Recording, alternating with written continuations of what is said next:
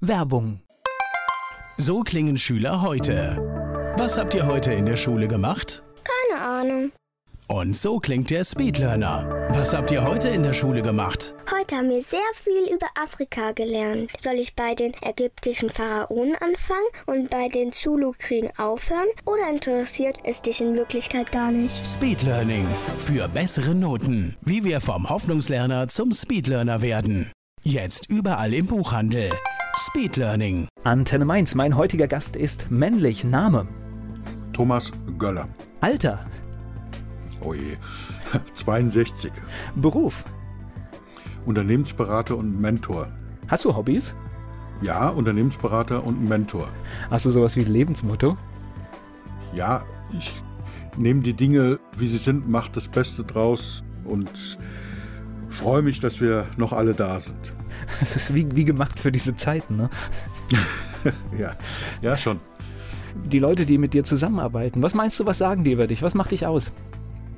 Also man sagt mir nach, ich könne die Dinge in Geschichten packen, weil Beratung ist ja sehr Zahlen, Daten, Fakten lastig und ich finde da immer Beispiele, das ist der, der Vorteil dieses Alters, weil wer will schon einen 23-jährigen Berater haben? Da habe ich natürlich viele Vorteile durch diese ja, doch lange Lebenserfahrung als Unternehmer. Ich bin seit über 30 Jahren Unternehmer und da fallen mir immer Geschichten ein und das sind keine ausgedachten Geschichten oder abgeschriebene, sondern echte Geschichten, die das Leben schrieb entweder bei mir in meinem Lebensbuch oder eben bei Kunden und Klienten in, in deren Lebensbücher. Und das hilft, die Dinge zu verstehen und nachzuvollziehen und umzusetzen. Thomas Göller hier zu Gast bei Antenne Mainz. Thomas Göller, Mentor und Unternehmensberater hier bei Antenne Mainz. Ich möchte mit dir heute über die Krise und all das, was wir erleben, vielleicht auch Ideen daraus sprechen, aber trotzdem erstmal, dass man so weiß, wer du bist. Du hast schon gesagt, du bist Unternehmer. Vielleicht mal so im Schnelldurchgang deine unternehmerischen Stationen. Wie hat das angefangen und ja, wie kam es überhaupt dazu? Ja, mal gucken, in welchem Schnelldurchgang wir das hinbekommen.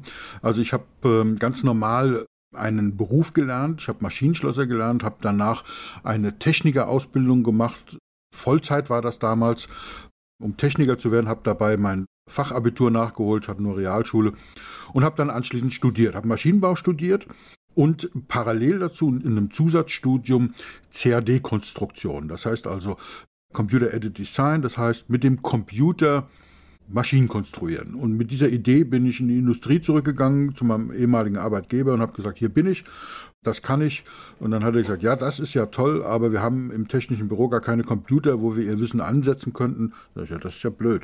Aber wir haben eine Abteilung EDV, da können Sie anfangen. Da sage ich, cool, wie viele Leute sind es in der Abteilung EDV? Und da sagt er, naja, mit Ihnen ist es einer. Und damit habe ich eben keinen einzigen Tag als Maschinenbauingenieur gearbeitet, sondern kam in die datenverarbeitende Thematik rein, IT, damals hieß das noch EDV, elektronische Datenverarbeitung. Habe dann mich sehr, sehr schnell selbstständig gemacht, habe also nur anderthalb Jahre ungefähr gearbeitet in diesem Beruf bei dem Arbeitgeber und habe mich 88 selbstständig gemacht, am 2.1.88 und habe dann Anfang der 90er, also 1991, mein erstes Ladengeschäft aufgemacht. Zu dem Zeitpunkt hatten wir schon sechsstellige Umsätze, D-Mark damals. Habe mein erstes Ladengeschäft aufgemacht und das war sehr spannend, weil wir haben die Tür aufgeschlossen und vorne dran, morgens um neun und vorne dran stand eine Schlange. Ja. Es waren eben andere Zeiten wie heute. Und ich habe damals gesagt, es war ein EDV-Systemhaus, wir haben keine Computer verkauft, wir haben sie verteilt. Ja.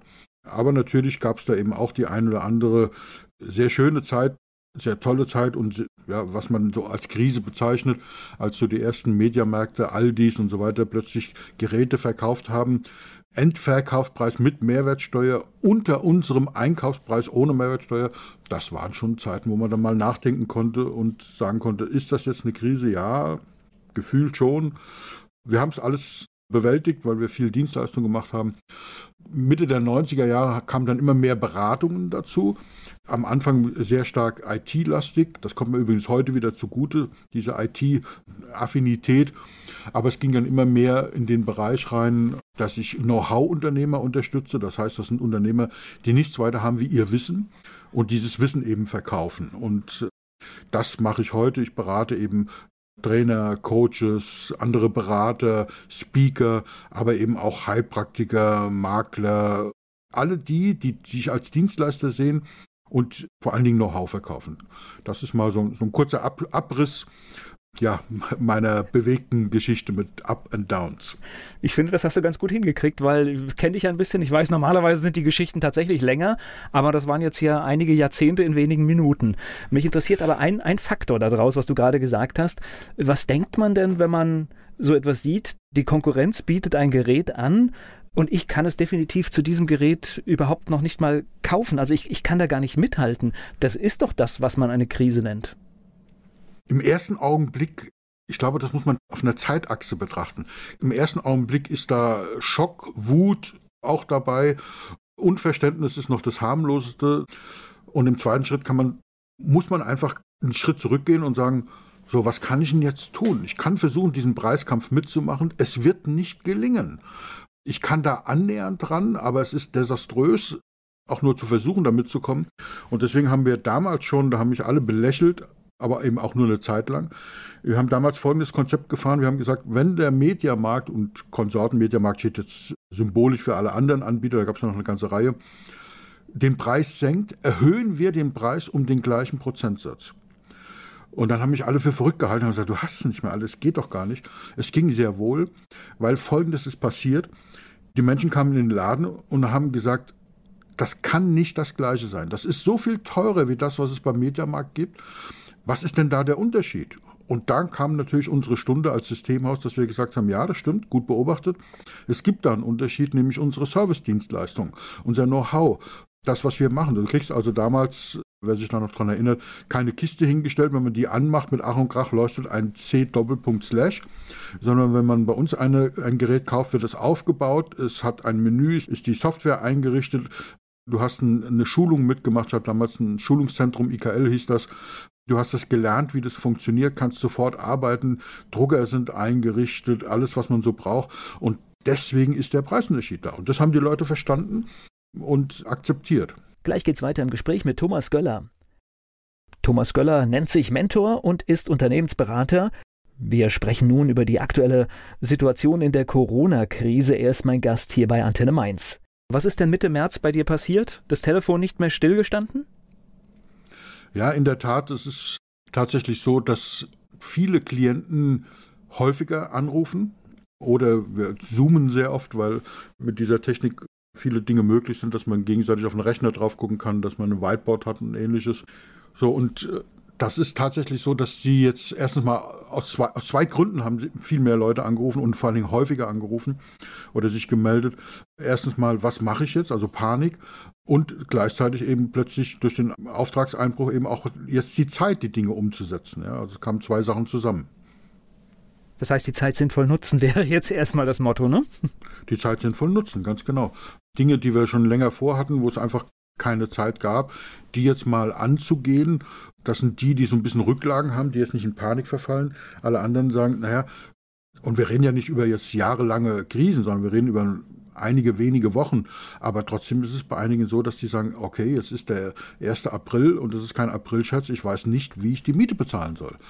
Das ist dann schon heikel, wenn Geschäftsprozesse und Geschäftsmodelle so aufgebaut sind, dass so wenig Reserven da sind. Und ich, ich sage das nicht in Vorwurf oder in Häme oder so, das ist bei einigen so. Und manchmal ist es auch nicht zu ändern, aber oft dann halt schon, ja. Weißt du, äh, Volker, es spielt keine Rolle, ob es änderbar wär, gewesen wäre oder nicht. Wir müssen jetzt mit den Situationen umgehen, die uns jetzt begegnen. Ja. Und das, das ist so die größte Herausforderung. Ich glaube, es gibt ja verschiedene Ebenen, auf denen das jetzt hier alles auf uns wirkt. Ich glaube, auf das, was man nachher tun kann, welche Schritte man machen sollte, ob man Förderung braucht, da, da, da werden wir noch ausführlich drüber sprechen. Ich möchte jetzt erstmal am Anfang so diese mentale Ebene, denn tatsächlich ist jetzt einfach, da, da kommt eine Bedrohung auf mich zu und ich kann auch verstehen, dass jemand aufgelöst ist. Hast du denn mit deiner Erfahrung Tipps, wie komme ich da erstmal runter, dass ich einfach, sage ich mal, auch wieder rationale Entscheidungen treffe? Also der Tipp ist ja schon in deiner Frage beinhaltet, rationale Entscheidungen treffen. Die Frage ist nur, wie geht das? Ich sag dir mal wie komme ich dahin? Genau. Wie komme ich dahin? Ich sage dir mal ein Beispiel, was ich erlebt habe, wo ich gedacht habe, ich bin im falschen Film. Ich sollte Mitte April einen, einen Workshop, Vortrag halten für einen Verband in Darmstadt. Der war terminiert, schon seit einem halben Jahr. Und da habe ich mich auch drauf gefreut. Ich bekomme eine E-Mail von dem Verantwortlichen aus diesem Verband. Lieber Thomas, äh, aufgrund der aktuellen Situation müssen wir unsere Veranstaltung im April leider absagen. Wir hoffen auf dein Verständnis. Herzliche Grüße. Habe ich zurückgeschrieben. Sorry Leute, ihr habt mein Verständnis nicht. Und zwar im Gegenteil, ihr habt völliges Unverständnis. Und zwar nicht, weil die Veranstaltung in der Präsenzform nicht stattfindet. Ich wäre sowieso nicht gekommen in der jetzigen Situation, aber das ist das, was ich meine. Diese Einfallslosigkeit zu sagen, das ist jetzt alles ganz schlimm, wir hoffen auf dein Verständnis und ach, mir laufen die Tränen runter, wir müssen alles absagen, statt zu sagen, hey, da sollten 25 Leute maximal kommen, wir haben die Techniken, jetzt können halt 250 kommen. So what? Die kommen halt dann virtuell. Dann lass uns doch mal damit umgehen, was jetzt möglich ist. Und so eine Veranstaltung lässt sich eins zu eins da kann mir auch keiner erzählen, die Veranstaltung ist besser, wenn die mich tatsächlich sehen. Die sehen mich ja auf dem Monitor. Vielleicht ist die Qualität viel, viel besser, weil ich entspannter bin, weil ich hier meine Materialien habe. Wie auch immer. Ich habe es auch geübt natürlich. Ja, ich mache ja schon seit Jahrzehnten Dinge digital und wenn es nur übers Telefon ist, ja, was ja dann auch IP gesteuert digital ist sozusagen. Also die haben von mir keinerlei Verständnis bekommen. Ich habe gesagt, Leute, was soll das denn? Jetzt statt, stattdessen als Vorreiter voranzugehen, das wäre jetzt eine Sache gewesen, wo der Verband sich hätte profilieren können, zu sagen, natürlich können wir das nicht live machen, das wäre unverantwortlich, aber natürlich machen wir die Veranstaltung, findet statt wie geplant in einem anderen Medium, in Zoom. So, und dann haben die zwei Tage gebraucht, und dann haben sie gesagt, ja, stimmt, eigentlich eine gute Idee, warum sind wir da nicht selber drauf gekommen? Und die Veranstaltung findet natürlich wie geplant statt, eben nur nicht physikalisch, sondern virtuell. Also die Voraussetzung, der Termin stand bei all den Leuten logischerweise im Terminkalender, also die hatten Zeit. Richtig. Und mir würde jetzt noch einfallen, man könnte ja auch sagen, schau mal, wir hätten da nur zwei Stunden Zeit gehabt, jetzt muss ich nicht fahren, jetzt müsst ihr nicht fahren, machen wir dreieinhalb draus. Hast du hundertprozentig recht, das, die Erfahrung mache ich in den letzten Tagen immer wieder. Viele sagen, naja, zum Beispiel bei so einem Ganztagesworkshop hatte ich jetzt letzte Woche gehabt, war ein Ganztagesworkshop geplant in Dresden. Der hat natürlich physikalisch auch nicht stattgefunden, vernünftigerweise. Und dann haben wir gesagt, naja, wir machen mal online und machen mal so einen halben Tag, weil so ein ganzer Tag geht nicht. Und es stellt sich raus, ein ganzer Tag wäre sehr wohl gegangen und es wäre sogar viel besser gegangen. Natürlich muss man Pausen machen, aber das müssen wir live auch machen, ja. Nach anderthalb Stunden hört es auf.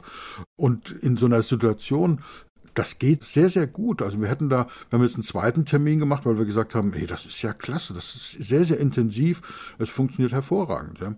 Aber du hast die Frage gestellt, wie man auf dieses, wie man in dieser Panik, in der ersten Panik reagiert.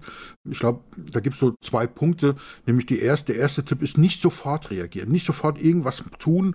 Das ist wie wenn du Streit hast mit dem, nicht dem sofort eine E-Mail zurückzuschreiben oder zum Hörer zu greifen, weil das eskaliert dann. Das ist der gleiche Tipp, zu sagen, kleinen Moment mal warten und dann im Coaching würde man sagen, so eine Metaposition einnehmen.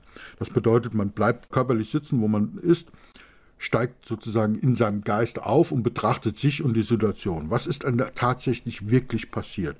Was passiert denn gerade wirklich? Was ist denn messbar? Was ist Spekulation? Was ist Zukunft? Worüber müssen wir uns aufregen? Was passiert wirklich? Und was kann ich tun? Dinge, über die ich keine Macht habe, nachzudenken, die ändern zu wollen, die führt meiner Meinung nach so mehr oder weniger in den Wahnsinn. Aber zu überlegen, so was habe ich denn in der Hand? Welche Möglichkeiten gibt es?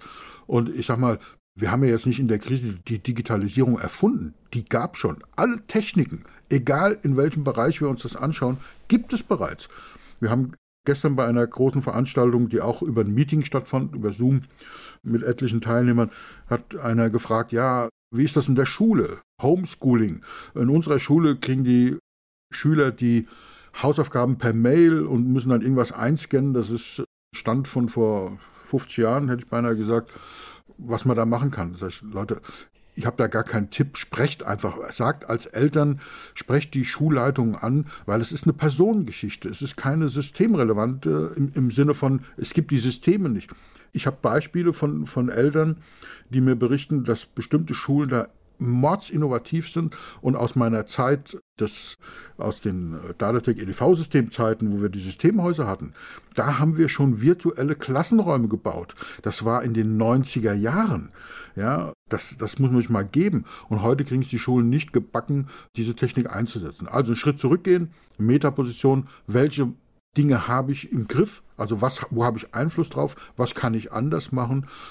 Die Leute, die querdenken können, haben jetzt eindeutig einen, einen großen Vorteil. Gleich geht's weiter im Gespräch mit Thomas Göller. Thomas Göller, Mentor und Unternehmensberater. Wir waren gerade bei dem Thema Schulen und Krise.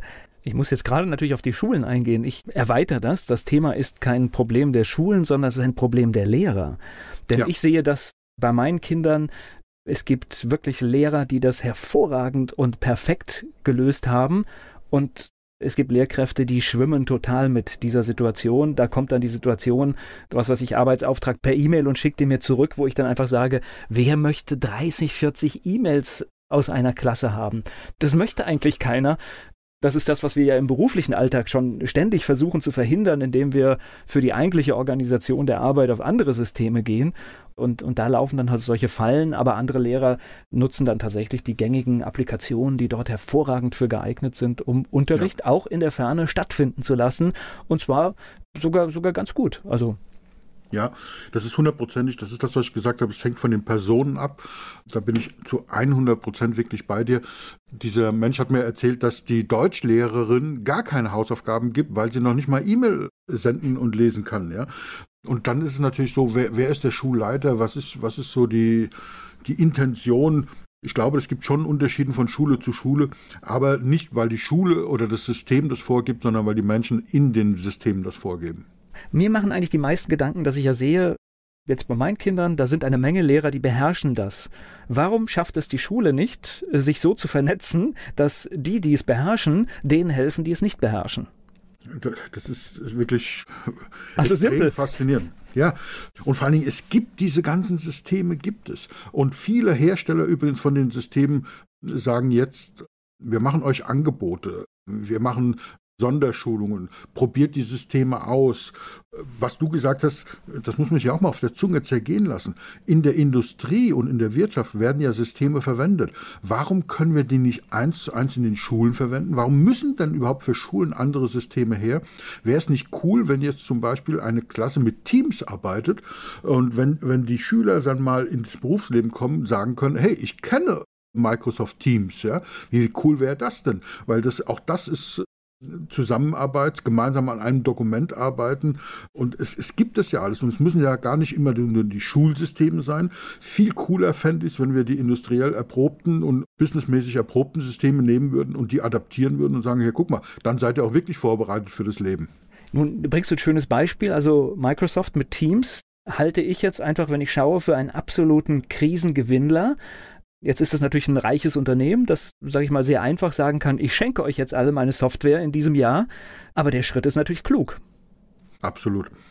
Wir wissen natürlich nicht, weil es reine Spekulation ist, wie stark wird uns das noch äh, in die Krise reintreiben und wer sind die Gewinner und Verlierer. Ich glaube, dass es Gewinner gibt und es werden nicht nur die Gewinner sein, die du zitierst, wie Microsoft, die jetzt natürlich einen riesen Polster haben, deren Portokasse ganze Länder kaufen könnten, sondern es sind eben auch die Institutionen und, und die Unternehmen, die sagen, hey, wir stehen dir jetzt zur Seite und zwar nicht mit irgendwelchen billigen Rabatten, das ist nicht der Punkt, sondern mit Ideen, mit Leistungen. Ich kann dir zum Beispiel eine schöne Geschichte erzählen von dem Unternehmen Soho, ein indisches Unternehmen, die machen eine Software, mit der man eben seine Kunden verwalten kann. Ja?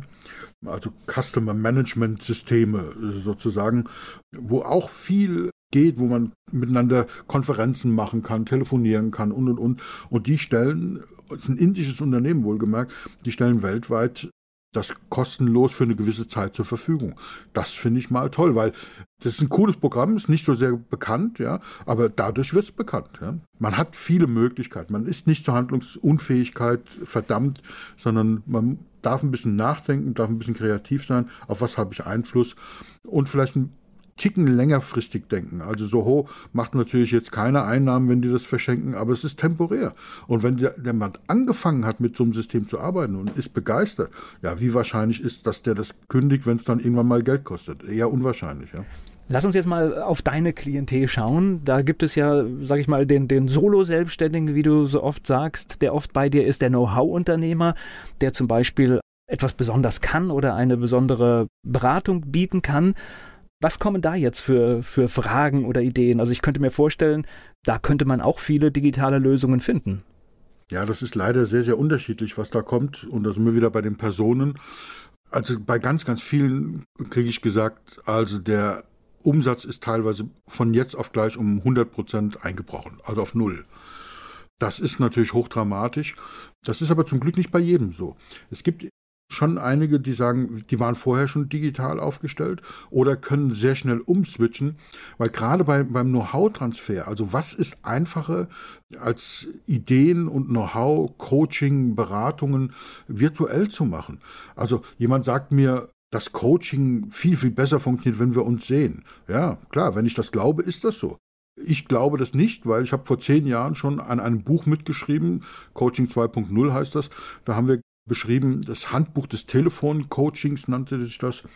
Wie gesagt, schon ein bisschen älter. Aber da haben wir mal versucht zu untersuchen, welche Coaching-Maßnahmen lassen sich denn am Telefon durchführen und welche davon funktionieren vielleicht sogar am Telefon besser. Und spannend war, fast alle Coaching-Formate lassen sich auch per Telefon durchführen und viele davon sogar wesentlich effizienter und besser am Telefon. Und ich rede nicht über Video, ich rede über Telefon damals, das funktioniert viel, viel besser. Also beispielsweise, wenn wir uns sehen, haben wir immer ein Sippengehabe an uns. Ich merke das bei meiner Frau, wenn da eine Videokonferenz ist, weil die auch natürlich im Homeoffice jetzt ist, dann sagt die, ganz, ganz viele lassen die das Video aus, weil die natürlich ungeschminkt und im Jogginganzug davor sitzen. Ja, warum auch nicht? Ich meine, wer sagt, dass ich ungeschminkt und im Jogginganzug nicht so gut arbeiten kann, wie geschminkt und in meinem Businesskostüm? Wenn wir uns dann sehen, dann gucken wir immer, wer ist jetzt hier Alpha, wer ist hier äh, das Sagen, was hat er für eine Uhr, die Schuhe sehe ich vielleicht nicht, aber ist er frisch gekämmt, hat er Falten im Gesicht und so. Das, das passiert alles am Telefon nicht. Viele Formate funktionieren am Telefon besser wie mit Video. Und diese Ideen, die haben halt einige Kunden, weil sie das schon gemacht haben, sowieso ohne Krise, weil sie sehen, es funktioniert besser oder mindestens genauso gut. Ich spare eine Menge Fahrzeiten, Aufwand, Aufwände, Kunden, die in ganz Deutschland oder Dachbereich unterwegs sind, also Deutschland, Österreich, Schweiz, die sagen, naja, wenn ich einen Klienten, Kunden sehe, dann brauche ich, um den einen Tag zu sehen, drei Tage Arbeitszeit, einen Tag hin, einen Tag zurück. Das kann ich mir alles sparen. Also diejenigen, die schon länger digital aufgestellt waren, bei denen funktioniert das deutlich besser. Die haben fast keine Einbußen, im Gegenteil. Diejenigen, die schnell umstellen können, die haben Einbußen, aber nicht auf Null. Und diejenigen, und da gibt es leider auch einige, die sagen, nein, so richtig mit dem Fuß noch aufstampfend, bei meinen Kunden geht das nicht, die haben tatsächlich 100 Prozent. Ja. Und das ist eine Einstellungssache, vielleicht kommen wir da noch drauf. Und gleich geht es weiter im Gespräch mit Thomas Göller. Thomas Göller, Mentor und Unternehmensberater hier im Gespräch bei Antenne Mainz. Wir schauen uns die Corona-Krise an und überlegen, welche Möglichkeiten es jetzt für Unternehmerinnen und Unternehmer gibt. Lass uns in einen anderen Bereich springen, der vielleicht ein bisschen komplexer ist, aber ich glaube, du hast auch Ansätze da. Klassischer Einzelhandel, der jetzt schließen muss. Er darf sein Geschäft nicht aufmachen und jetzt kommt der Worst Case. Er hat sich auch noch nie über Online-Business Gedanken gemacht. Was machen mhm. wir mit dem? Also die erste Maßnahme ist zum Beispiel, wenn ich Handel treiben kann. Also es gibt wunderbare Beispiele, da muss man auch nicht lange recherchieren. Eine Bäckerei, die jetzt ein Drive-In macht. Der hat mit Holzbalken eine provisorische Theke äh, über den Bürgersteig gebaut und zum Glück sind die Behörden dann so, dass sie nicht sagen, oh, okay, da auf dem Bürgersteig darfst du nicht bauen, weil das ist öffentliches Gelände, praktisch eine Rutsche gebaut und hat mit einer langen Stange, die er vom Ofen wahrscheinlich hatte, einen Korb dran gemacht mit Isolierband und Schrauben und reicht eben Autofahrer machen die Fenster auf, sind mehr als zwei Meter Abstand, bis zu dem Bäcker, dem Verkäufer und sagen, ich hätte gerne, keine Ahnung, meine zehn Brötchen. Der packt die in eine Tüte, in, legt die in diese Kiste rein. Kennst wahrscheinlich die, diese Bäckereikisten, diese flachen. Der Autofahrer nimmt sich die Tüte raus und dann streckt er dem einen, wie so eine Art Becher hin, wo dann das Wechselgeld und das Geld reinkommt. Das sind so Ideen, die kann man machen. Und ich merke auch, zum Beispiel bei uns in Gar-Algesheim, da haben einige Restaurants zugemacht, weil sie zumachen mussten Und so langsam machen die wieder auf und sagen, to go. Ja, weil das ist erlaubt, ja. Das ist das, was ich meine. Der erste Schock sagt, wir müssen zumachen. Oh weh, null Einnahmen. Einige machen jetzt wieder auf und sagen, obwohl die es vorher nie gemacht haben, wir machen jetzt to go. Okay, prima, da müssen ein paar Dinge gemacht werden, zum Beispiel äh, Behältnisse beschafft werden, aber angenommen, das ist das, was du gefragt hast, was ist, wenn ich nicht vorbereitet bin, sei es nur digital oder physikalisch.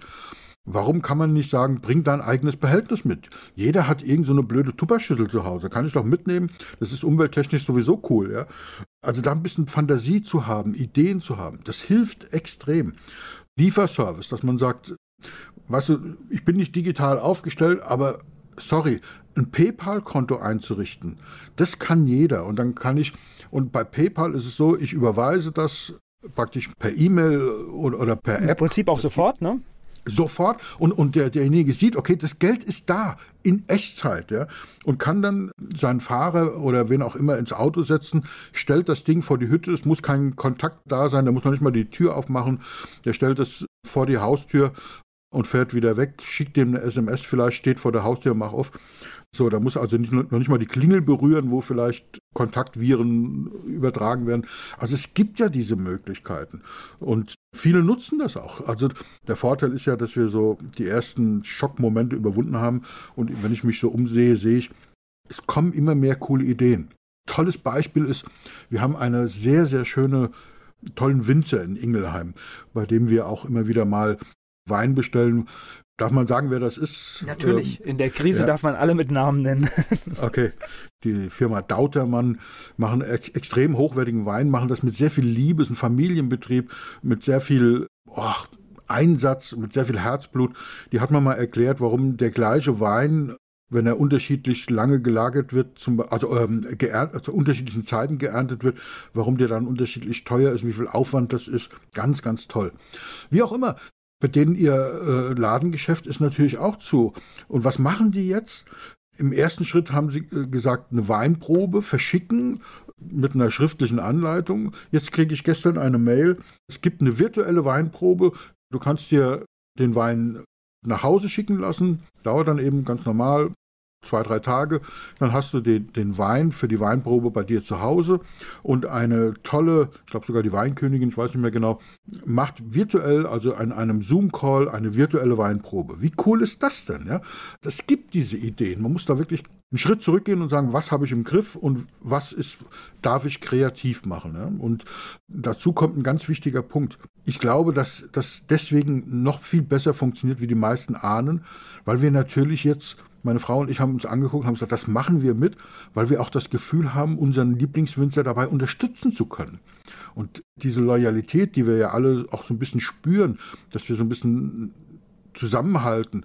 Du wirst äh, wahrscheinlich auch bei deiner Lieblingspizzeria eher bestellen, to go, und den vielleicht auch mal, äh, so, so mache ich zum Beispiel dann auch mal beim Trinkgeld sagen, na komm, ist gut so, ja. Und zwar mehr als normal üblich, weil ich will, dass die da bleiben. Ich will die unterstützen. Und so geht es halt vielen Menschen. Und deswegen funktionieren solche Systeme auch. Ja.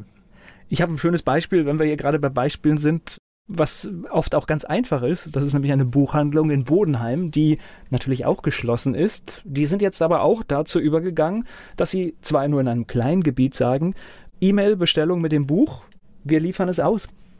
Genau. Das wird natürlich und, nicht den Umsatz bringen, die sonst so eine Buchhandlung bringt, aber wahrscheinlich ist es erstmal besser als nichts.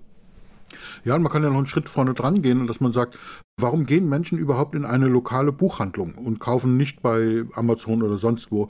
Das Argument ist ja zwei geteilt, nämlich einmal ist, dass man sagt, man möchte so den lokalen Handel und ist generell vielleicht sogar Gegner von Amazon, da kann man ja auch lange drüber diskutieren, aber egal aus welchem Grund, Viele sagen, sie gehen in den örtlichen Buchhandel, weil, weil sie dort von Face-to-Face, -face, von Mensch zu Mensch beraten werden. So, dieses Face-to-Face -face geht nicht mehr, aber wer sagt denn, dass eine Buchhandlung, die lokal aufgestellt ist, nicht jetzt beraten kann? Wie cool wäre das denn, wenn die sagen würden, okay, guck mal, hier gibt es eine Telefon-Hotline, wie auch immer, Zoom, sonst was. Ruf einfach an, wir sind hier verfügbar, wir erzählen dir, welches Buch ist sehr spannend, was möchtest du gerne haben? Also die Beratung kann doch nach wie vor stattfinden. Ja? Und wenn man das noch mit Videounterstützung macht, dann kann man eben sagen, guck mal, so sieht das Buch aus.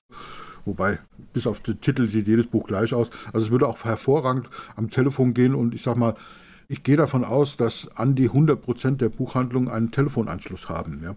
Ich, ich gehe noch weiter. Also jetzt, wenn wir hier schon beim Ideenfinden sind, also wenn ich jetzt Buchhändler wäre, dann würde ich jeden Tag mehrere Podcasts und mehrere Videos bereitstellen, indem ich über meine Lieblingsbücher erzähle und sage, wie du sie von mir bekommen kannst. Ja, virtuelle Lesung ist da das Stichwort ganz genau.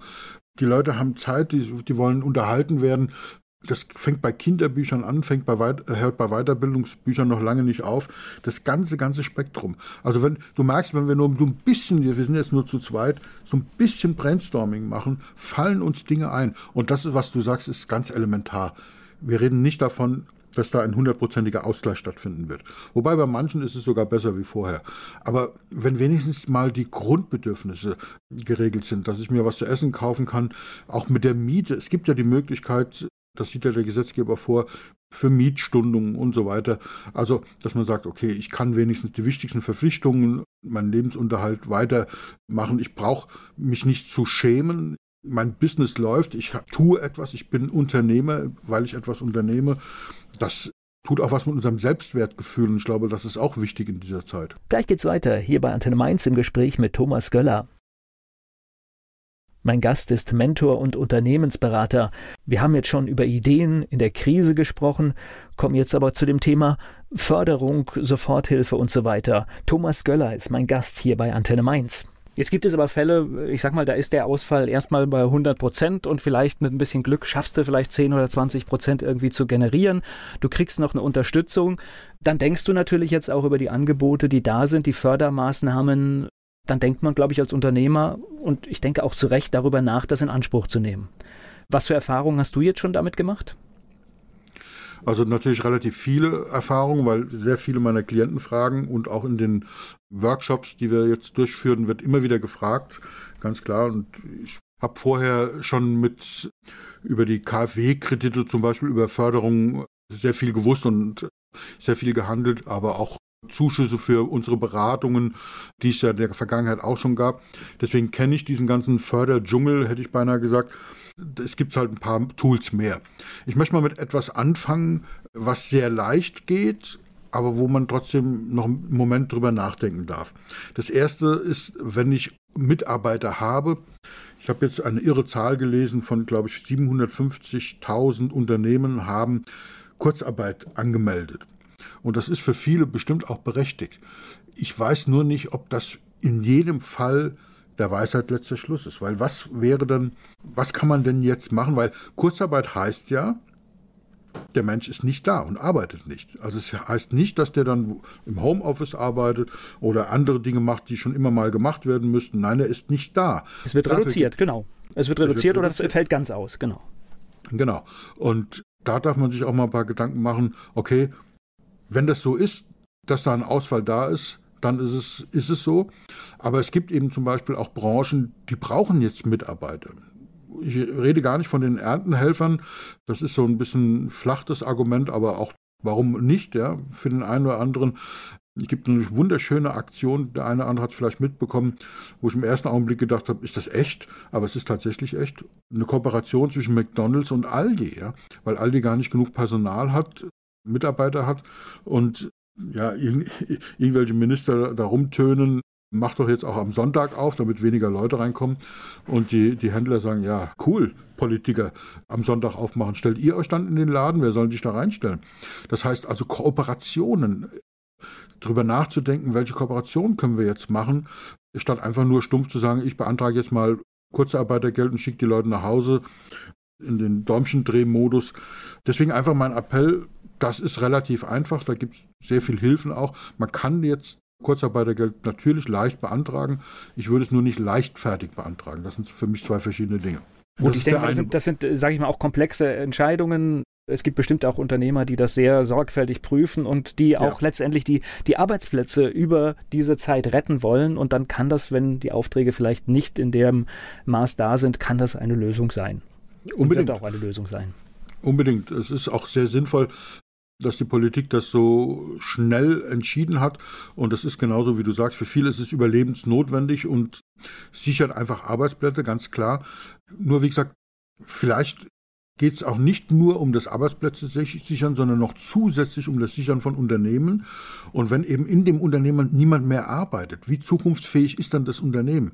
Also, dass man sagt, okay, gibt es ja, ich hätte beinahe gesagt, systemrelevante Mitarbeiter. Gibt es Themen, die wir jetzt aufarbeiten könnten, wo wir sagen, naja, das wird hinterher, irgendwann geht es wieder äh, voran, das, daran glauben wir zumindest mal alle, wir wissen es ja nicht, aber wir glauben alle dran, wenn das wieder aufwärts geht, was uns dann extrem hilft, was uns dann einen Wettbewerbsvorteil verschafft und so. Und das ist einfach mein Appell, da sehr sorgfältig hinzugucken. Nicht kritisch, sondern einfach sorgfältig, sehr, sehr, achtsam hinzuschauen, wen muss ich tatsächlich nach Hause schicken, um den Arbeitsplatz zu sichern, um mein Unternehmen zu sichern und bei wem macht es vielleicht Sinn, Dinge zu unternehmen. So, das ist der, der eine Bereich. Und dann gibt es eben zwei weitere Bereiche. Und zwar ist das einmal, es gibt jetzt Kredite, ein sehr, sehr spannender Bereich, über den sehr kontrovers diskutiert werden kann. Und es gibt für kleine Unternehmen den Bereich der Sofortzuschüsse. Und da gibt es auch ein, nicht nur viel Licht, sondern auch einiges an Schatten. Und das darf man dann mal in eine Waagschale werfen und ja, miteinander bewerten. Ich spreche gleich weiter mit Thomas Göller hier bei Antenne Mainz. Thomas Göller, Unternehmensberater, mein Gast. Wir sprechen über Fördergelder. Starten wir mit der Soforthilfe. Die kann in Rheinland-Pfalz seit gut einer Woche beantragt werden. Der Haken an der Sache ist, also es sind Bundesgelder, der Bund hat die Gelder bereitgestellt. Und wir wollen jetzt, ich weiß nicht, wie politisch wir werden wollen, aber dadurch, dass die Bayern da nach vorne gebrecht sind und der eine oder andere da mitgemacht hat, war offensichtlich keine bundesweite Lösung mehr möglich wobei ich das auch bezweifle. Und so hat man für jedes Bundesland eine unterschiedliche Lösung geschaffen. Das ist so ein bisschen, ja, nicht besonders schön, aber es ist jetzt wie es ist. Tatsache ist, es gibt in jedem Land zumindest mal einen bestimmten Bereich. Äh, Antenne Mainz ist Rheinland-Pfalz. Da gibt es zum Beispiel 9000 Euro mit für Unternehmer, die bis zu fünf Beschäftigte haben. Da zählen auch die Unternehmen mit dabei, die im einen Menschen beschäftigen, nämlich sich selber. Und von zwischen sechs und zehn Beschäftigten gibt es 15.000 Euro Zuschuss. So, in Hessen sieht das völlig anders aus. Ja? Da gibt es plötzlich 10.000 Euro Soforthilfe und 20.000 Soforthilfe für Unternehmen bis zu zehn Beschäftigte. Warum ist das so unterschiedlich? Ja?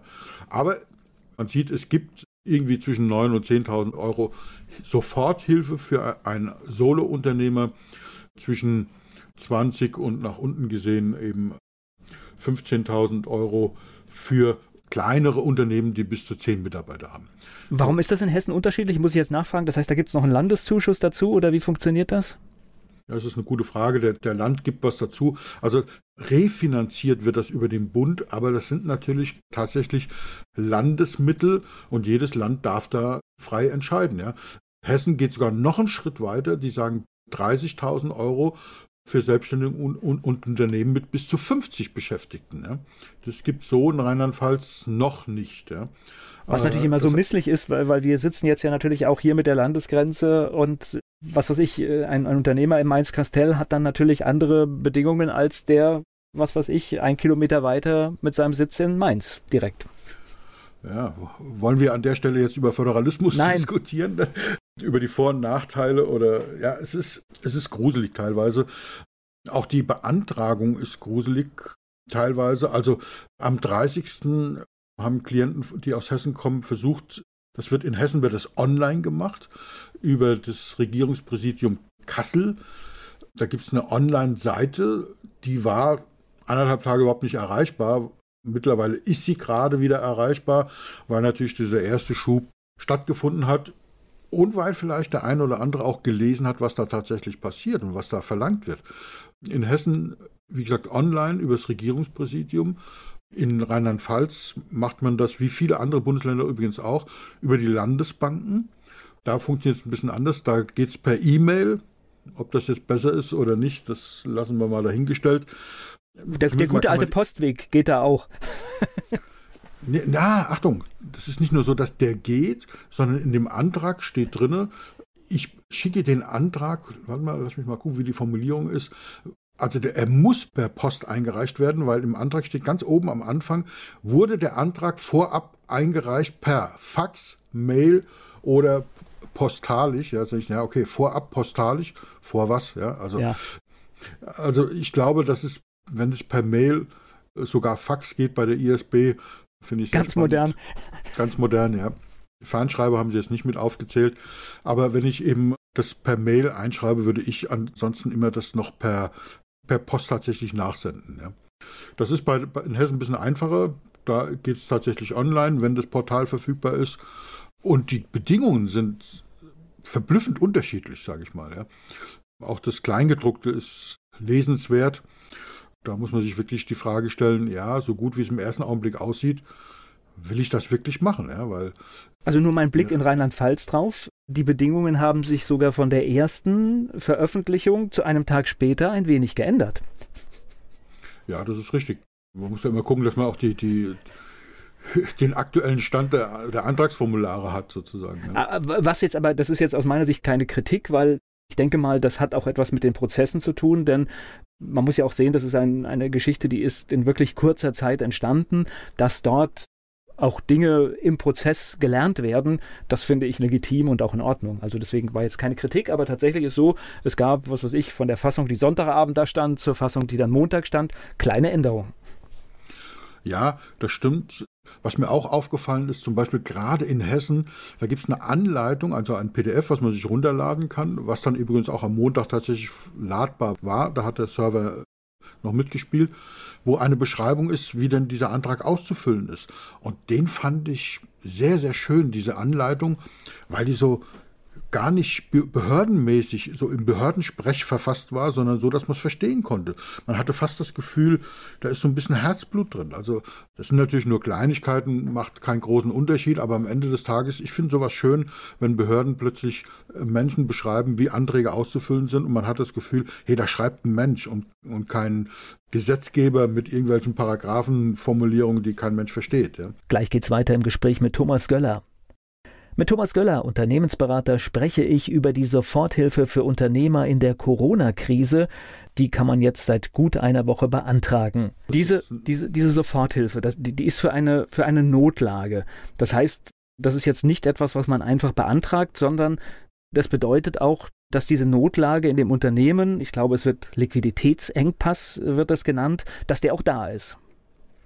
Ja, das ist ein ganz wichtiges Wort, dieses Liquidität dieses Wort Liquidität, weil, schau mal, wenn wir äh, Businesspläne machen und ich habe in meinem Leben schon mehrere hundert Businesspläne für Banken mit meinen Klienten erstellt, also meine Klienten erstellen ich unterstütze sie dabei. Und ich sage dann immer, worauf schauen, wenn ein Banker also sich so einen Businessplan anschaut, der vielleicht 60 Seiten hat, liest er die 60 Seiten oder wo schaut er drauf? Und es gibt so drei Seiten, auf die er schaut. Und wenn er bei den drei Seiten sagt, das ist nichts, dann, dann liest er den Rest nicht. Die erste Seite ist die, die erste Seite, die Executive Summary, also die Zusammenfassung. Um was geht es eigentlich? Was ist die Kernidee? Das ist eine halbe Seite, vielleicht noch weniger. Das ist sowas, wer könnte das auch als Elevator Pitch benennen, wie auch immer, wo ich erkenne, okay, darum geht's. Und die zweite Seite ist dann schon die Liquidität. Und zwar nicht der Gewinn, das ist die dritte Seite. Aber die Liquidität ist das A und O. Und dazu muss man wissen, was ist denn der Unterschied? Und man muss auch noch was anderes wissen, wie definieren Banken bestimmte Dinge. Also es, wir haben bestimmt jetzt auch äh, Menschen dabei, die zuhören, die zum Beispiel BWL studiert haben, die sagen, naja, was sind denn Betriebsmittel? Und da definieren die Banken, vor allem die KfW, die Dinge anders, wie sie in der BWL-Uni gelehrt werden. Die sagen halt alle, zum Beispiel laufende Kosten. Kann ich mit meiner Liquidität die laufenden Kosten begleichen? Dazu gehört an allererster Stelle natürlich die Miete. Damit sind keine Gewinne gemeint oder sowas, dass ich jetzt sage, ich habe jetzt durch Corona einen Gewinnverlust von so und so viel Prozent oder macht sogar, sogar Verlust. Selbst das ist nicht mit drin, sondern es geht rein um die Liquidität. Liquidität heißt, habe ich die finanziellen Mittel flüssig, um Miete zu bezahlen, um sonstige Verpflichtungen zu bezahlen. Und da muss man einfach eine Liste machen. Die sollte man unbedingt auch machen, wenn, auch wenn in den Anträgen immer nur eine Zahl verlangt wird. Wenn das geprüft wird, überprüft wird, muss ich das nachweisen. Deswegen einfach meine ja, Bitte, mein Vorschlag, mein, mein, mein Angebot eben auch macht eine, eine Excel-Tabelle, wo das dokumentiert ist, speichert die gesichert ab, macht eine PDF drauf, schreibt ein Datum drauf mit einem Stempel, dass das nachvollziehbar ist, dass das zu dem Zeitpunkt so war. Ähm, wo eben drin steht, das sind meine Einnahmen, das sind meine Ausgaben und die Einnahmen gehen so weit runter, dass ich die notwendigsten Ausgaben nicht mehr tun kann. Und diese Summe, die wird gefördert. Und dann ist es ganz, ganz spannend. Du kennst mein Motto, Reden hilft. Man kann in der Regel zwei, äh, drei, Entschuldigung, drei Monatsmieten veranschlagen. Also diese drei Monatsmieten werden finanziert. Und was ganz spannend ist, ist, dass wenn man sagt, ich rede mit meinem Vermieter und der reduziert, und so wie ich das interpretiere, ich hoffe, dass das stimmt, aber so, so lese ich das, ich habe es zigmal durchgelesen, selbst wenn der das stundet, um 20 Prozent nur, dann wird das über fünf Monate finanziert. Also das heißt, man darf die Miete mal fünf nehmen und das bedeutet, bevor ich da blind irgendwas beantrage, zu gucken, okay, wir sitzen alle in einem Boot. Ich habe von Vermietern gehört, die sagen, ja, wir müssen selber Kredite zurückbezahlen. Aber der Gesetzgeber hat gesagt, wir haben das Recht auf Mietstundungen. Und umgekehrt hat der Vermieter kein Recht bis 2022 uns zu kündigen, wenn, wenn die Miete nicht kommt. Also man versucht da schon viel zu helfen. Und in dieser Tabelle muss eben dargestellt werden, das sind die Einnahmen vorher, das sind die Einnahmen jetzt das fehlt an Liquidität, das habe ich zu zahlen, Mieten, Verbindlichkeiten, sonstige Dinge. Und das ist eben in Summe der Betrag, der mir jetzt fehlt. Und wenn es in Rheinland-Pfalz 9000 Euro gibt, dann wäre ich halt vorsichtig, dort reinzuschreiben, ich brauche 9000 Euro. Das glaubt einem kein Mensch. Ja. Entweder schreibt man rein, die Summe ist höher, aber ich beantrage deswegen das Maximale, was geht, 9000 Euro. Aber eigentlich ist meine Summe höher. Oder ich sage dann halt, es sind nur 4800 Euro, weil ich nicht mehr Kosten habe. Und da empfehle ich einfach Ehrlichkeit, weil ich glaube, auf der einen Seite, es wird jetzt nicht so viel geprüft. Ich hoffe es zumindest mal, dass schnell ausbezahlt wird, aber irgendwann wird geprüft. Und da sollte man auf der sicheren Seite sein.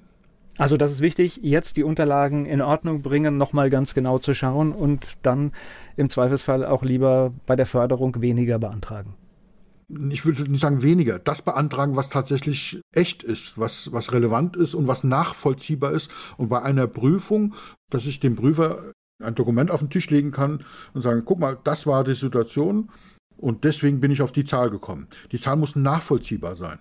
Da muss keine hohe Wissenschaft gemacht werden. Ich glaube, da tritt uns keiner einen Strick drum. Aber wenn wir da Fantasiezahlen reinschreiben, was weiß ich, ich habe für drei Monate 3000 Euro Miete zum Beispiel und der Prüfer sagt, dein Vermieter hat hier, du zahlst in den letzten Jahren nur 1500 Euro Miete, wie kommst du auf 3000 Euro? Ja, das habe ich gemacht, um die 9000 Euro zu bekommen, mal drei. Naja, das wobei wir natürlich in dem Prozess, äh, ich sag mal, in, in, den, in die laufenden Kosten, die, die können ja auch bei weitem noch andere Positionen haben. Also ich sag mal, genau, da kann auch genau. die Buchhaltung, was weiß ich, die extern weiterläuft, die wird vielleicht ein bisschen günstiger, weil weniger gebucht wird, aber letztendlich Grundkosten, eine Leasingrate, ein Kredit, diese Verbindlichkeiten bleiben ja. Ja, äh, wir reden deswegen so viel über Mieten, weil das für viele ja. Unternehmen der, der, der, höchste Posten ist. Aber du hast natürlich vollkommen recht. Das wirklich zusammenstellen, was fehlt mir da? Und man kommt da schon auf Summen, wenn man, wenn man mal ein bisschen nachdenkt. Wie gesagt, nur mein Appell wirklich nachvollziehbar, auch wenn es jetzt nicht so verlangt wird. Also zum Beispiel in Rheinland-Pfalz soll man diese Unterlagen gar nicht mitschicken. Die wollen das gar nicht sehen.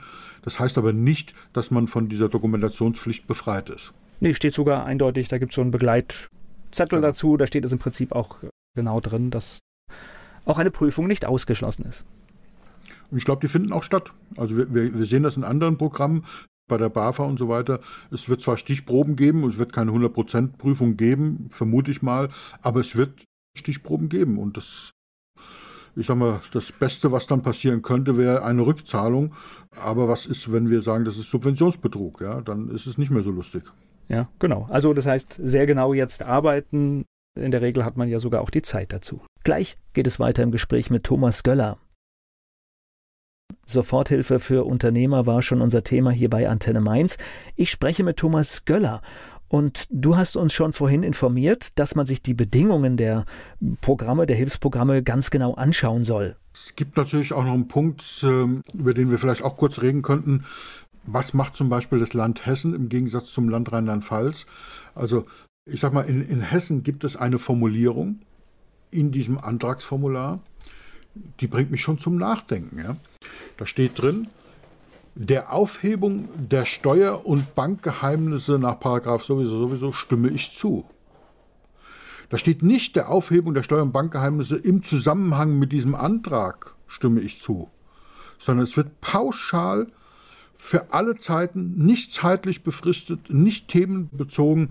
Also jede Bank sagt, okay, du hast hier eine Sicherheit, aber die ist dinglich, also für dein Haus oder sonst irgendwas und nicht für alles Mögliche. Das Land Hessen sagt, nee, also wenn du diesen Antrag stellst, dann dürfen wir alles durchleuchten, für alle Zeit. Oh, ich weiß nicht, ob es so gemeint war oder so gedacht ist. Ich finde es grenzwertig. Also ich bin noch nicht ganz sicher, was ich darüber denken soll. Im Zweifel sage ich, okay, wenn wir was, nichts zu verheimlichen haben, dürfen wir es machen. Und wenn ich die, die, die Soforthilfe brauche, macht sicherlich auch Sinn, bevor mein Unternehmen den Bach runtergeht. Aber das ist schon krass, was da teilweise gemacht wird. Das ist in Rheinland-Pfalz ein bisschen anders. Auch da sage ich, ich verpflichte mich, alles offen zu legen. Ja, okay. Das ist das, was wir eben gerade besprochen haben. Natürlich haben wir gerade ausführlich gesagt, dass es offengelegt wird, auch nachvollziehbar offengelegt wird, das lasse ich mir gefallen. Aber eine pauschale Aufhebung jeglicher Steuer- und Bankgeheimnisse finde ich schon stramm. Ja, das sehe ich auch so. Also das ist tatsächlich ein Ding, wo man sich überlegen sollte, ist das den Preis dann nachher wert? Ja, wie gesagt, es geht da gar nicht darum, dass irgendjemand was zu verstecken hat oder irgendwelche unlauteren Dinge tut. Wir diskutieren über die DSGVO. Der Gesetzgeber brecht da voran und, und schießt da in weiten Teilen übers Ziel hinaus. Und auf der anderen Seite halt sowas, wo ich denke, ja, wir, können, wir diskutieren darüber, ob es Tracking, freiwillige Tracking-Systeme auf Handys gibt, damit wir die Infektionsketten nachvollziehen können.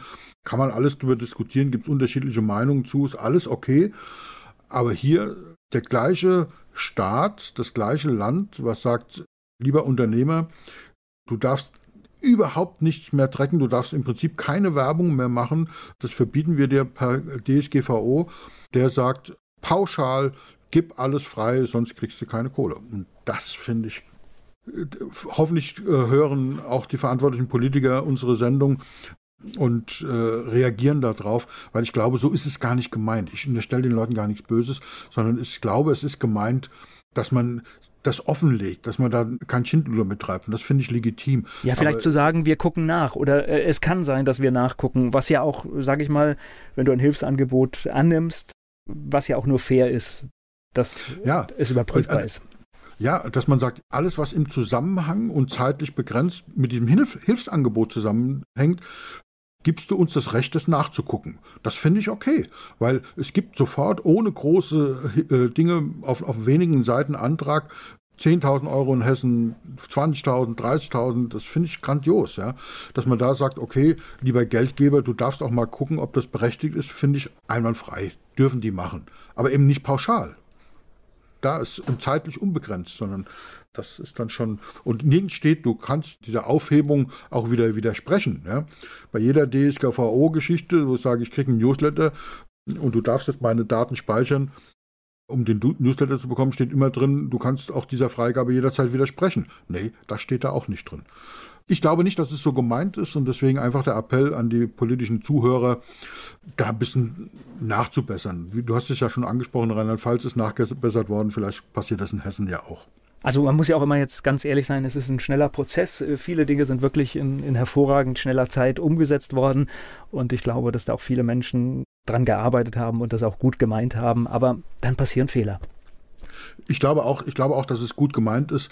Das ist ja das, was ich gesagt habe. Ich glaube nicht, dass es so gemeint ist und, und dass man auch nicht da das ausnützen wird. Selbst wenn man es unterschreibt. Also das bitte die für, für diejenigen, die so einen Zuschuss brauchen. Ich würde ihn trotzdem beantragen und vielleicht auch etwas dazuschreiben. Das wird bestimmt auch gehen, dass man schreibt, okay, diese Aufhebung ist zeitlich und dinglich begrenzt auf dieses Thema. Ich glaube, dass dann der Antrag nicht abgelehnt wird. Ich bin kein Anwalt, kann solche Tipps also nur aus dem gesunden Menschenverstand rausgeben und nicht als Tipp, sondern als meine Meinung. Ja. Ich glaube, man kann es auch noch nach dieser Geschichte vielleicht regeln. Also das heißt, ja. ich würde jetzt auch, wenn es ein akutes Problem gibt, dann würde ich jetzt auf diese Kleinigkeit, in Anführungszeichen Kleinigkeit, ich finde, es ist schon beachtenswert, aber dann würde ich auch sagen, das kann ich auch vielleicht in drei, vier Monaten einfach nochmal mit einem Schriftstück nachreichen, indem ich einfach sage, hier, hallo, so richtig gut finde ich das nicht und würde doch gerne das geklärt haben. Auch das, glaube genau. ich, ist machbar. Ja. Es geht gleich weiter im Gespräch mit Thomas Göller. Thomas Göller, Unternehmensberater, Mentor. Wir sprechen hier über die Auswirkungen der Corona-Krise. Lass uns nochmal über so, so andere Dinge sprechen, was mir immer nachhalt. Ich habe im Freundeskreis viele, die sind Gastronomen, kleine Kinobetreiber. Und da höre ich äh, immer die Geschichte und mir fehlen da auch so ein bisschen die, die Argumente oder auch die Ideen vielleicht, die sagen halt, ich kann den Tisch, den ich jetzt nicht verkauft habe, den kann ich nicht verkaufen. Bei der Gastronomie haben wir gesehen, da gibt es vielleicht kleine Lösungen, aber so ein Kino, das jetzt so, so, so ein kleiner Betreiber, der geschlossen hat, der kann ja diese Vorstellung auch wirklich nicht nachholen, oder? Naja, das ist ja weniger ein Thema, was diese Zuschüsse angeht, weil diese Zuschüsse sind ja tatsächlich. Na, ich bin schon im nächsten Thema jetzt hier quasi.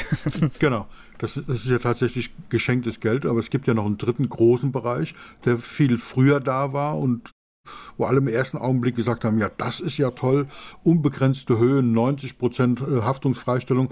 Da reden wir über den großen Bereich der Kredite, die übrigens bundesweit gleich zur Verfügung gestellt werden über die KfW und damit wieder sehr, sehr unterschiedlich, weil die KfW sagt, okay, wir geben der Bank das Geld und nicht dem Beantragenden, sondern man hat nach wie vor die, die Hausbank als Ansprechpartner. Und da kommen eine ganze, ganze Menge diskussionswürdige Themen auf. Das fängt dabei an, das ist bei der Frage, die du angerissen hast, wie sinnvoll ist ein Kredit? Den ich ja irgendwie wieder zurückzahlen muss. Es gibt da zwar Tilgungsaussetzungen von einem Jahr und ich glaube, man kann das auch verlängern, wenn die Krise länger dauern würde.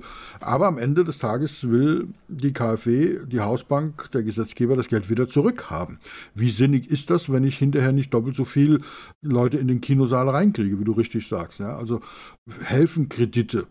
Und das andere ist, ja, es gibt eine 90% Haftungsfreistellung, aber die Bank muss prüfen. Die, KfW sagt, wir prüfen gar nicht. Das bedeutet aber nicht, dass nicht geprüft wird, sondern das bedeutet, dass sie sich auf die Prüfung der Bank verlassen. Was im Endeffekt bedeutet, dass die Bank noch gründlicher prüfen muss, wie sie sowieso schon prüfen muss. Das heißt, ohne Businessplan geht gar nichts. Ohne Sicherheit geht gar nichts, weil, was viele denken, ich bräuchte nur eine zehnprozentige Sicherheit für die Bank. Das stimmt aber nicht, weil wenn alles schief geht, dann übernimmt die KfW und damit der Bund 90 Prozent der Haftung, aber 10 Prozent bleiben bei der Bank übrig. Aber angenommen, ich gebe jetzt nur 10 Prozent an Sicherheit rein, dann werden die zu 100 Prozent erstmal verbraucht, also nicht 90-10. Also meine Sicherheit, die ich da reingebe, wird zu 100 Prozent verbraucht. Und erst wenn die aufgebraucht ist, dann gilt diese Regelung 90-10. In anderen Ländern, der Schweiz zum Beispiel, gibt man eine hundertprozentige Freistellung. Das geht bei uns nicht so ohne weiteres, weil wir in der EU sind, weil es sonst Subventionen gibt. Also ich kann da auch teilweise nachvollziehen, welche Argumente es gibt, es nicht zu machen.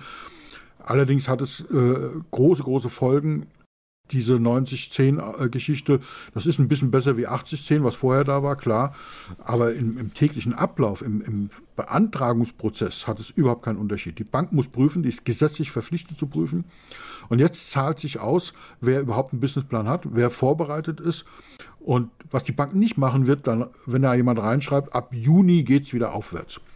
Wenn man da reinschreibt, ab Juni, ab September, ab nächstes Jahr und in dem Textteil schreibt, interpoliere bitte das Anfangsdatum des Wiederaufstrebens, sobald diese Ausgangsbeschränkung da reduziert wird, dann ist das, glaube ich, okay und, und kein Banker wird sagen, ja, das, weil jetzt Juli oder August oder September oder nächstes Jahr drinsteht, machen wir das nicht. Da gibt es schon Ermessensspielräume, aber ohne Businessplan, ohne sinnvoll zu zeigen, wie erbringen wir denn den Kapitaldienst? Also in deinem Kinobeispiel, kriegen wir das wirklich hin, aus dem Gewinn, den wir vorher gemacht haben, zu sagen, okay, es ist jetzt, haben wir null Einnahmen, deswegen müssen wir gucken, aus dem angehäuften Gewinn aus der Vergangenheit decken wir unser Liquiditätsloch, was jetzt extrem ist. Es hilft uns eben mit einem Kredit über die Runden und ich habe so viel Gewinn. Das heißt nicht, dass ich dann doppelt so viel Umsatz mache, sondern indem die Kinos wieder voll sind, habe ich so viel Gewinn, dass ich diesen zusätzlichen Kapitaldienst leisten kann. Und das ist die Überlegung. Also man, das ist wirklich sehr, sehr kritisch zu sehen. Genau überlegen, es hilft jetzt, wenn ich einen guten Businessplan habe oder einen erstelle, um den komme ich nicht drum rum, aber da sind die Banken mit Sicherheit nicht päpstlicher wie der Papst. Aber sie brauchen etwas, das schreibt auch der Gesetzgeber vor. Aber wirklich mal mit gesunden Menschenverstand und mit Zahlen, Daten, Fakten hinzugehen und sagen, angenommen, es läuft wieder und wir kriegen ein V in dieser Kurve, das heißt, es geht schnell wieder aufwärts. Kriege ich aus meinem laufenden Gewinn diesen zusätzlichen Liquiditätsabfluss in Tilgung und Zinsen tatsächlich gestemmt. Wenn nicht, ist das nur ein zeitverzögerter Tod. Und was du mir jetzt noch sagst, was ich da so raushöre, mit Banken und äh, Sicherheit, jetzt kann es ja sein, dass ich auch schon ein Darlehen laufen habe und brauche ein zusätzliches, dann könnte ich mit einem solchen Antrag, wenn es dumm läuft, auch mein bestehendes Darlehen gefährden. Ja, das kommt immer auf, die, auf, den Einzelfall drauf an. Das ist ja zum Glück bei den KfD-Darlehen, es, es ist in unbegrenzter Höhe angeblich, ähm, man kann da vieles machen, aber das ist alles Theorie. In der Praxis ist es so, traut die Bank dir das zu? Traut dir den Kapitaldienst zu? Und wie gesund warst du vor der Krise? Also Unternehmen, die so ein bisschen an der, an der Kante geschraubt haben, schon vor der Krise, die werden jetzt auch große, große Schwierigkeiten haben, einen Kredit zu bekommen. Das ist leider so und da fällt mir auch nicht wirklich ein, was man da anders machen kann. Da hilft es wirklich, einen, nur einen perfekten Businessplan zu schreiben, sagen, okay, ich habe verstanden, es war ein Schuss von Bug, das ist mein Geschäftsmodell für die Zukunft und das wird so und so sein. Und dann muss der Businessplan plausibel, tragfähig sein, das ist so das Zauberwort, tragfähig. Er muss nachvollziehbar sein, er muss glaubhaft sein und und zwar nicht per Nasenfaktor glaubhaft, sondern per Fakten glaubhaft. Und dann habe ich eine Chance. Aber das, da werden einige Unternehmen hinten runterfallen. Das ist leider so. Und gleich geht es weiter im Gespräch mit Thomas Göller. Er ist Unternehmensberater und Mentor. Thomas Göller, wir sprechen über Unternehmen in der Krise und was jetzt vielleicht zu tun ist. Es gilt aber trotzdem, das lerne ich jetzt aus unserem Gespräch, es ist jetzt die Zeit, kreativ zu sein. Das heißt, auch der Kinobesitzer, wenn ich das Beispiel jetzt das letzte nehme, sollte heute schon schauen, dass er sich mit Leuten zusammensetzt und überlegt, ich habe zum einen nur die Kinokarte und Popcorn und Getränke, die ich verkaufen kann, aber vielleicht gibt es ja noch irgendwas, was ich zukünftig machen kann, ein Erlebnis schaffen, keine Ahnung, wo ich dann vielleicht sage ich bei jedem Kunden noch 10 Euro obendrauf bekomme. Ja, ganz genau.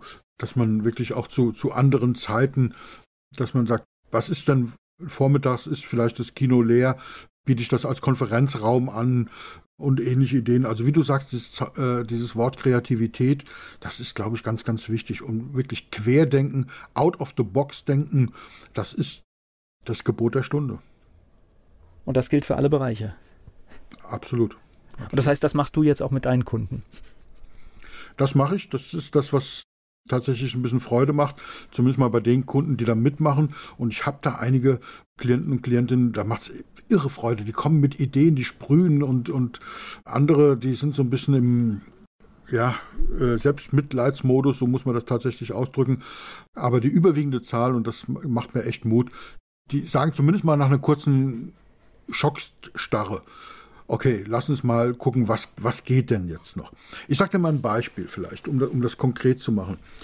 Ich habe drei Kunden, die haben fast die gleichen Themen, sind in Deutschland sehr weit verteilt, sind also keine Konkurrenten und haben sogenannte institutionelle Kunden. Das bedeutet zum Beispiel die öffentliche Hand, also Verwaltungen. Der eine sagt mir, er macht so Coaching und Beratungen der eine sagt mir, das geht nicht, und zwar unabhängig davon, ob das eine Verwaltung ist oder ein anderes Unternehmen, weil seine Art von Coaching und Beratung geht nur face-to-face. -face. Erste Meinung. Zweite Meinung war, ja, ich biete das an online, aber die Behörden und Firmen haben jetzt gerade andere Dinge zu tun, außerdem sind die stockkonservativ. Ich stoße da auf taube Ohren, es funktioniert nicht. Und der dritte Kunde, wie gesagt, identische Voraussetzungen, sagt mir, ja, ich habe mit denen gesprochen, die sind ganz happy und machen das, sind sehr, sehr aktiv und es funktioniert. Das heißt, es kann nicht nur die Faktenlage sein, es ist auch viel in der Haltung. Und zwar von allen Beteiligten. So, und wie kann ich die Haltung meines Gegenübers beeinflussen?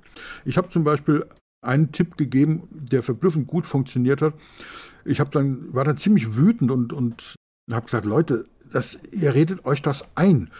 Wenn ihr gesagt bekommt von der Behörde, nein, das machen wir nicht und das funktioniert auch nicht und so weiter, dann kann man auch die Karte spielen und sagen, so, wir sitzen jetzt alle in einem Boot und ihr als Behörde, als öffentliche Hand, ihr habt jetzt eine Verantwortung, ihr habt jetzt die Chance als Beispiel, als, als Vorbild, als Vorreiter voranzugehen und zu sagen, hey, guck mal, in unserer Behörde laufen die Coachings und die Beratungen für unsere Mitarbeiter weiter und wir machen es digital.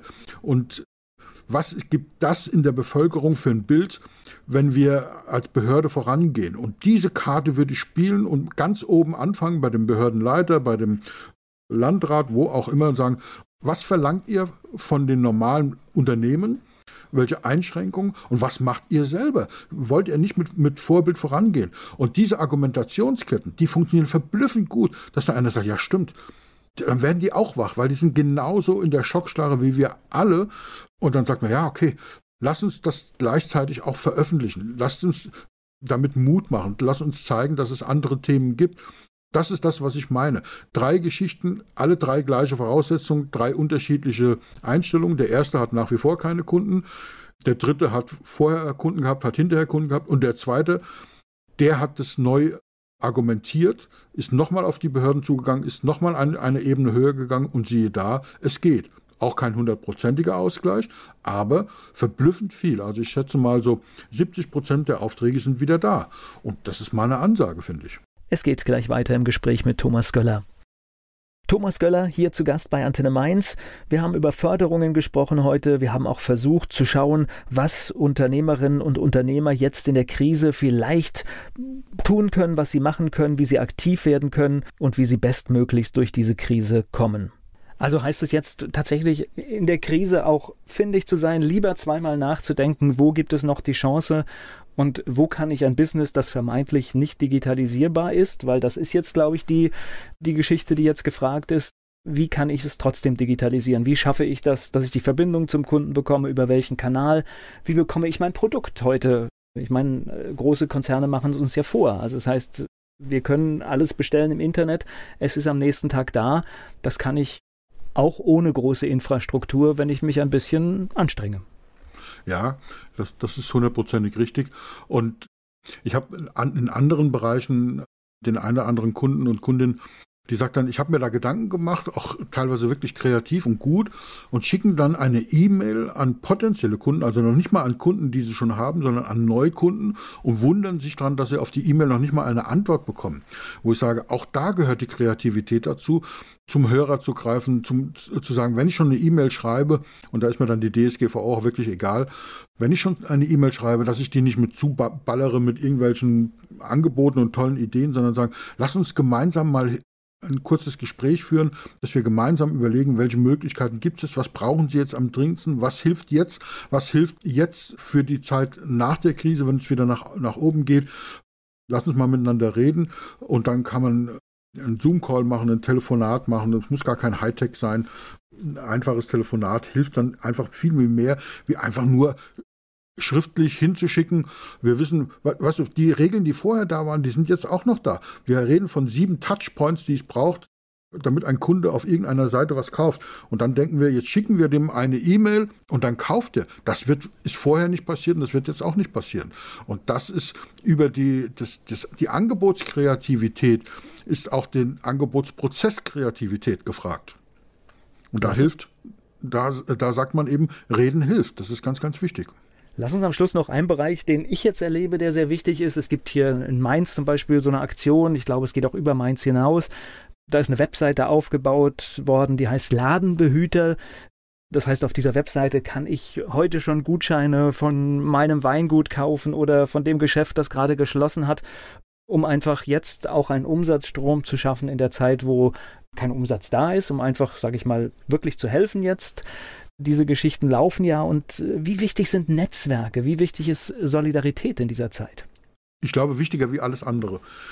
Und ich glaube, dass die Solidarität und diese Empathie und die Loyalität auch da ist, auch zu, zu, gegenüber diese Kundenbeziehung, diese Kundenanbieterbeziehung, diese Karte zu spielen, ist ganz, ganz wichtig. Und jetzt zahlt sich aus, habe ich meinen Kunden immer fair behandelt? Mit welcher Intention gehe ich daran? Und das sind tolle Projekte, die du da zitierst. Und ich glaube, die funktionieren auch, dass man sagt, ich kaufe jetzt etwas mit einem Gutschein, um später das einzuholen, um das am Laufen zu halten. Tolle, tolle Möglichkeiten. Und da gibt es noch eine ganze, ganze Reihe mehr Ideen. Zum Beispiel kann man fragen, guck mal, wir haben jetzt hier Mitarbeiter, die keine Arbeit mehr haben, wir haben Freiraum. Was brauchst du denn? Wie kann ich dich denn unterstützen? Gibt es irgendwas, wo du sagst, du hast da gerade einen Engpass? Untereinander reden, die, diese Solidarität, Solidarität und Loyalität untereinander, das ist der Hauptfaktor. Und ich glaube, wir spüren das auch. Also ich, ich, ich nehme das wahr, vielleicht bin ich da auch in der Blase drin, aber die ist dann sehr positiv. Ich nehme da eine hohe Solidarität wahr. Also das macht mir Mut. So die Schlussfrage jetzt an dich. Wir, wir machen so ein kleines Spiel. Wir gucken jetzt mal, wir denken, sechs Monate sind rum, diese Krise ist vorbei, der Shutdown ist am Ende, es öffnet langsam wieder alles. Wenn wir zurückblicken auf diese Zeit, was nehmen wir vielleicht positiv mit? Also das Positivste ist, dass wir zusammenrücken können, dass wir loyal sein können, dass wir Hilfen uns gegenseitig anbieten können, dass wir füreinander da sind. Das ist für mich so das Aller, Allerwichtigste. Und dass eben auch dieses Thema der Digitalisierung jetzt einen enormen Vorschub bekommen hat. Wir haben über das Thema Schulen gesprochen, mal als Beispiel. Das Verständnis äh, für diese Technologie vielleicht größer geworden ist. Und das sind so meiner Meinung nach die beiden größten Punkte. Und ich hoffe, dass gerade dieser Zusammenhalt in der Not, wenn die große Not weg ist, dass, der, dass davon ein bisschen was übrig bleibt. Es wird nicht alles übrig bleiben, leider. Das zeigt uns ja die Erfahrung aus der Vergangenheit.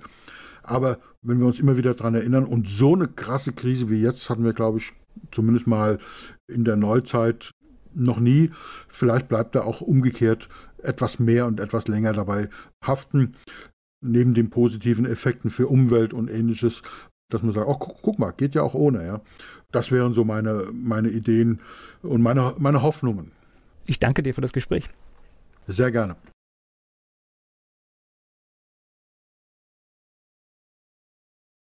Werbung. So klingen Schüler heute. Was habt ihr heute in der Schule gemacht? Keine Ahnung. Und so klingt der Speedlearner. Was habt ihr heute in der Schule gemacht? Heute haben wir sehr viel über Afrika gelernt. Soll ich bei den ägyptischen Pharaonen anfangen und bei den Zulu-Kriegen aufhören? Oder interessiert es dich in Wirklichkeit gar nicht? Speedlearning. Für bessere Noten. Wie wir vom Hoffnungslerner zum Speedlearner werden. Jetzt überall im Buchhandel. Speedlearning.